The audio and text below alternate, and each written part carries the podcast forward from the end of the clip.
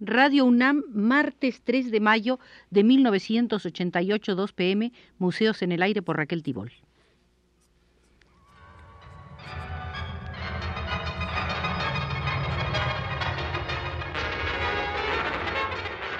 Radio UNAM presenta Museos en el Aire. Un programa a cargo de Raquel Tibol, quien queda con ustedes.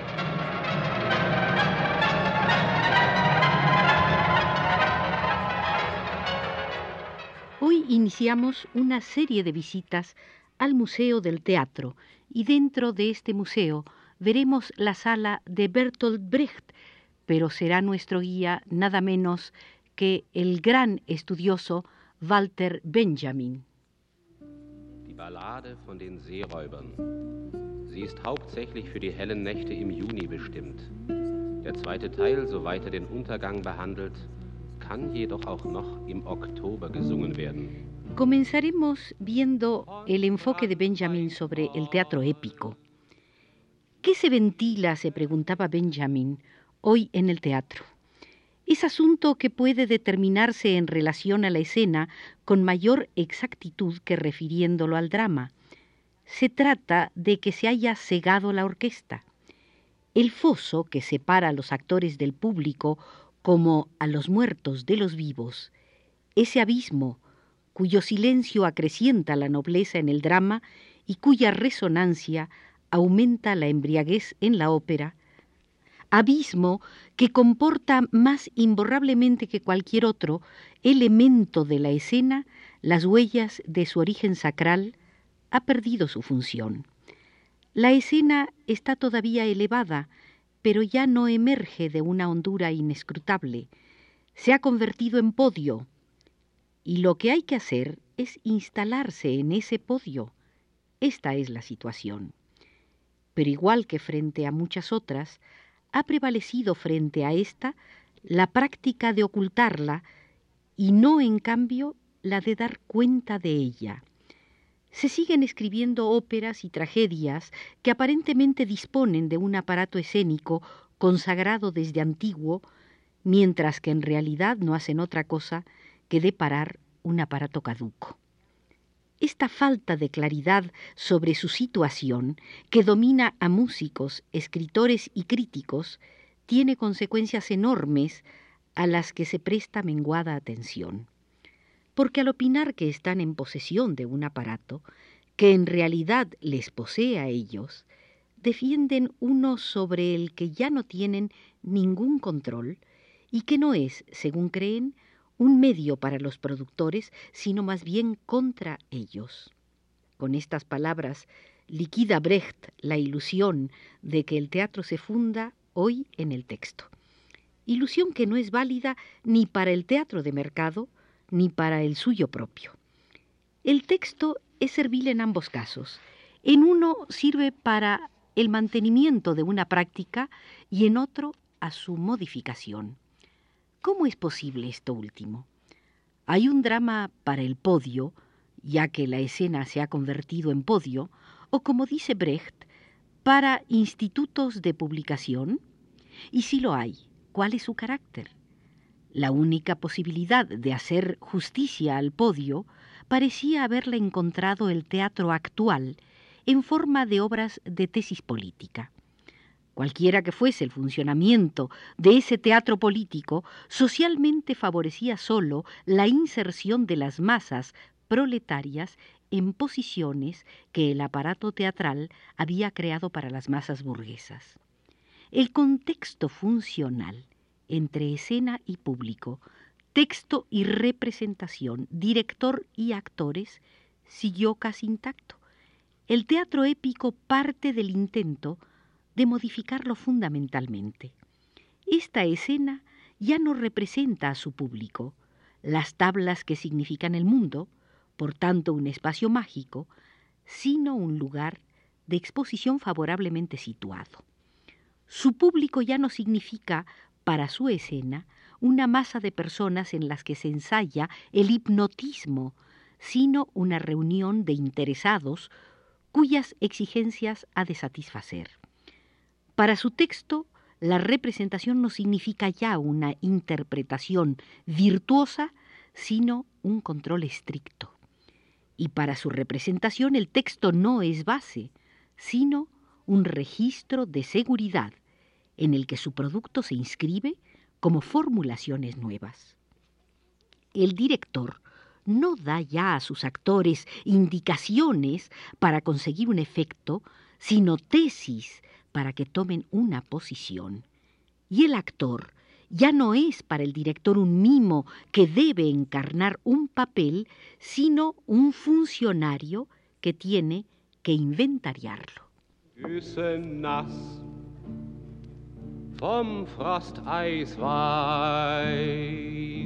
Nacht zerrissen im Mastkorb von Está claro que funciones tan alteradas se apoyan en elementos alterados. Una reciente representación en Berlín de la parábola de Brecht, decía Walter Benjamin, esa parábola titulada Man is man, un hombre es un hombre, ha dado la mejor oportunidad para comprobarlo. Porque gracias al animoso e intuitivo esfuerzo del director, Legal, se llevó a cabo no sólo una de las ejecuciones más precisas que haya podido verse en Berlín desde hace años, sino además un modelo de teatro épico, el único hasta ahora. Mostraremos lo que impidió a la crítica profesional percatarse de ello. El público halló acceso a la comedia una vez que se había descargado la sofocante atmósfera del estreno con independencia de los críticos profesionales.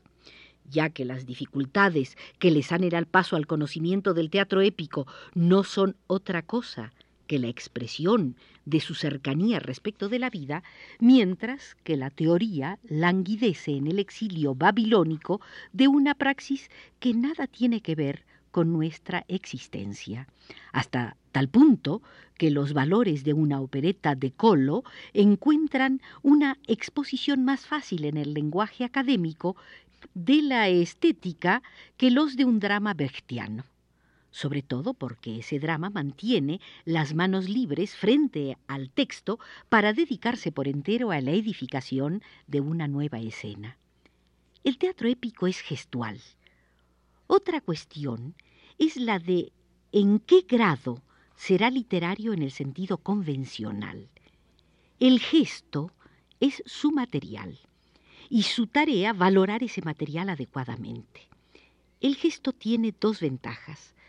Por un lado, frente a las manifestaciones y afirmaciones por completo engañosas de las gentes, y por otro, frente al carácter múltiple e impenetrable de sus acciones.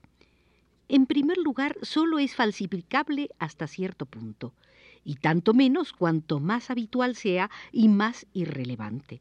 En segundo lugar, tiene un comienzo y un final definibles a diferencia de las acciones y empresas de las gentes.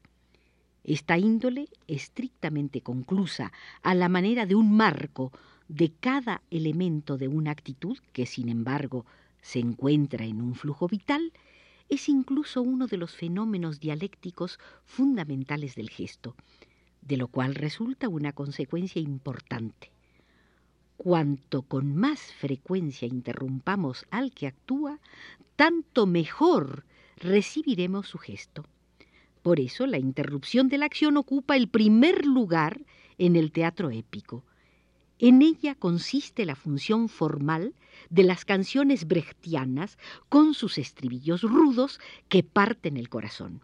Sin anticipar la difícil investigación sobre la función del texto en el teatro épico, podemos dar por sentado que su función primordial consiste, en ciertos casos, en interrumpir la acción, lejos de ilustrarla o de apoyarla. Y no solo la acción de otros, sino además la propia. El carácter retardatario de la interrupción, el carácter episódico del encuadramiento, son los que hacen que sea épico el teatro gestual. O Himmel, strahlender Azur, Wind, die lasst Wind und Himmel fahren, nur lasst uns um Sankt Marie die See kein Weizenfeld mit milden Winden, selbst keine Este teatro épico, se ha explicado, no tiene que desarrollar acciones tanto como representar situaciones. Y mientras que casi todas las consignas de su dramaturgia se han extinguido inadvertidamente, esta última ha conducido a muchos malentendidos razón suficiente para seguir con ella. Las situaciones de las que en ella se habla no parecían poder ser más que el milieu de los teóricos anteriores.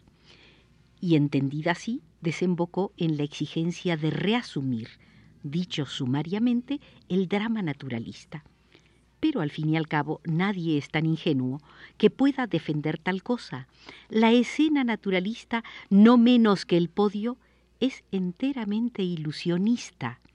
Su propia conciencia de ser teatro no puede hacerla fructífera. Para poder dedicarse sin distracciones a sus fines, esto es, a imitar la realidad, tiene que reprimir dicha conciencia. El teatro épico, por el contrario, se mantiene ininterrumpidamente consciente, de manera viva y productiva, de ser teatro, y por eso resulta capaz de tratar los elementos de lo real en el sentido de una tentativa experimental. Las situaciones están al final, no al comienzo de esa tentativa. No se le acercan, por tanto, al espectador, sino que son alejadas de él. Las reconoce como situaciones reales, no con suficiencia, como en el teatro del naturalismo, sino con asombro. Con tal asombro, el teatro épico honra firme y pudorosamente una praxis socrática. En el que se asombra despierta el interés. Solo en él es el interés original. Nada resulta más característico en el estilo de pensar de Brecht que la tentativa que se emprende en el teatro épico de convertir ese interés original en interés inmediatamente especializado. El teatro épico se dirige a interesados que no piensan sin razón, y esta es una actitud que comparten con las masas. En el empeño de interesar a esas masas por el teatro, especialmente y en modo alguno por la vía de la cultura, se impone sin equívocos el materialismo dialéctico de Brecht. Tendríamos entonces enseguida un teatro lleno de especialistas, igual que tenemos estadios deportivos llenos de gentes especializadas. Kein hält sie zurück. Sie haben vor dem Knall das Zanken el teatro épico no reproduce, por tanto, situaciones, más bien las descubre. El descubrimiento de situaciones se realiza por medio de la interrupción del proceso de la acción. El ejemplo más elemental. Una escena familiar. De repente entra un extraño. La mujer está a punto de apelotonar una almohada para tirársela a la hija. El padre está a punto de abrir la ventana para llamar a un guardia. En ese instante aparece en la puerta el extraño tableau, como solía decirse hacia 1900. Esto es, el extraño tropieza ahora con una situación, sábanas arrugadas, ventana abierta, mobiliario devastado.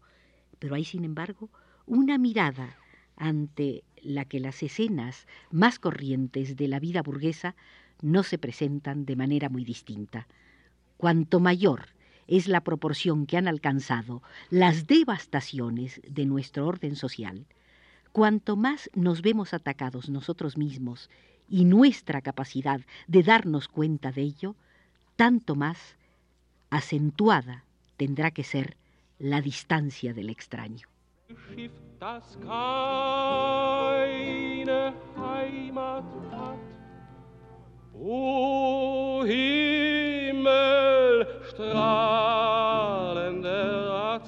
Conducidos por Walter Benjamin, hemos visitado la sala Bertolt Brecht del Museo del Teatro.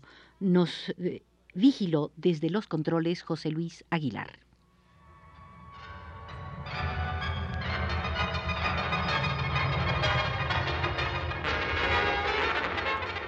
Radio UNAM presentó Museos en el Aire.